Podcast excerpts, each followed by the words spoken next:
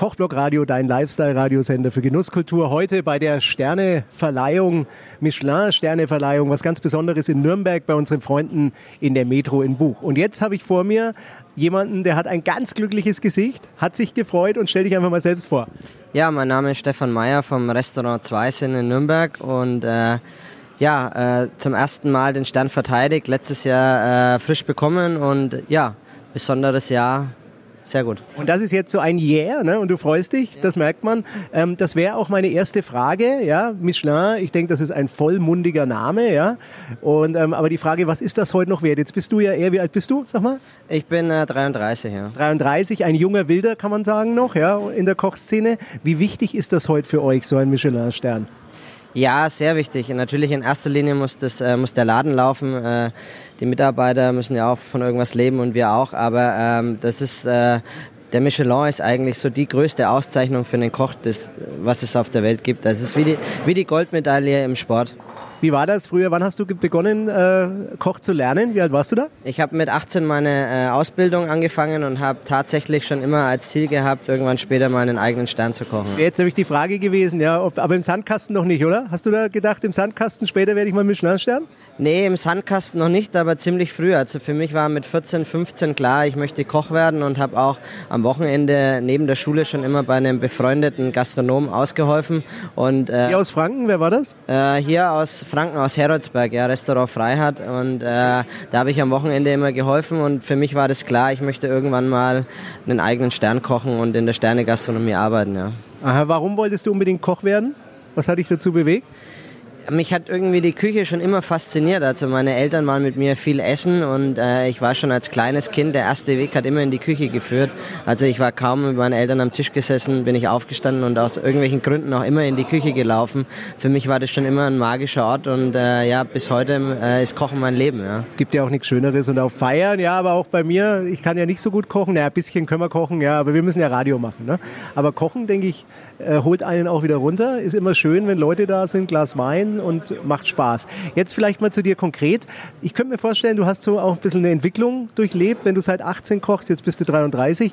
Ähm, Kannst du ein bisschen beschreiben, wie du dich entwickelt hast und wo du heute angekommen bist am Ende, was man wirklich in deinem wunderbaren Restaurant auch erwarten darf?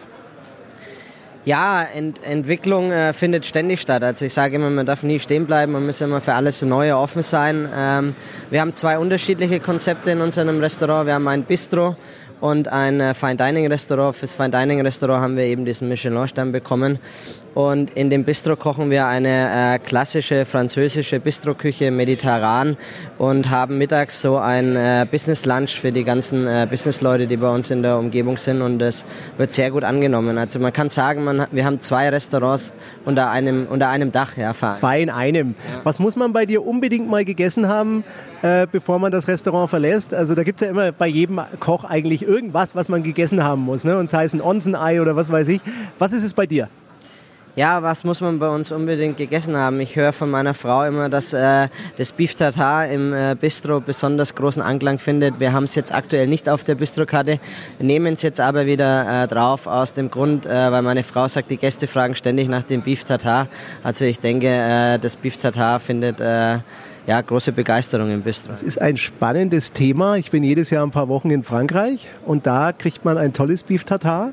Wenn man dann wieder zurück ist, kriegt man hier in Deutschland nicht das, an was man denkt in erster Linie. Also du weißt, was ich meine? Deshalb auch die Frage, was dein Beef Tartar am Ende ausmacht, weil es ist ja nicht nur Hackfleisch, ne? Ja kein Hackfleisch und äh, das, was man hier in Bauerngastwirtschaften kriegt, ist gleich zweimal kein Beef Tartar, würde ich sagen, oder? Das stimmt, ja. Also für mich ist wichtig, äh, bei uns kommt das Beef Tartar tatsächlich aus dem Rinderfilet. Es wird handgeschnitten und nicht durch irgendeinen Fleischwolf gelassen.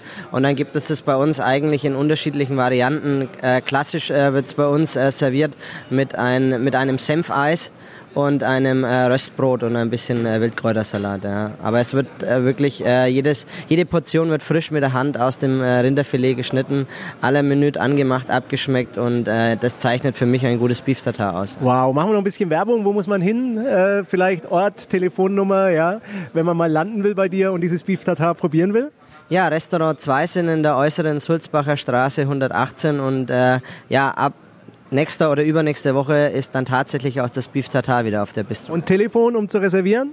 Äh, Telefon, um zu reservieren, ich bin ganz schlecht in äh, Telefon. Website? Also, www.meyers2sinn.de ja, ein bisschen Werbung muss man schon machen, oder? Also vielen Dank. Ja, und ich glaube, das war nicht das letzte Mal.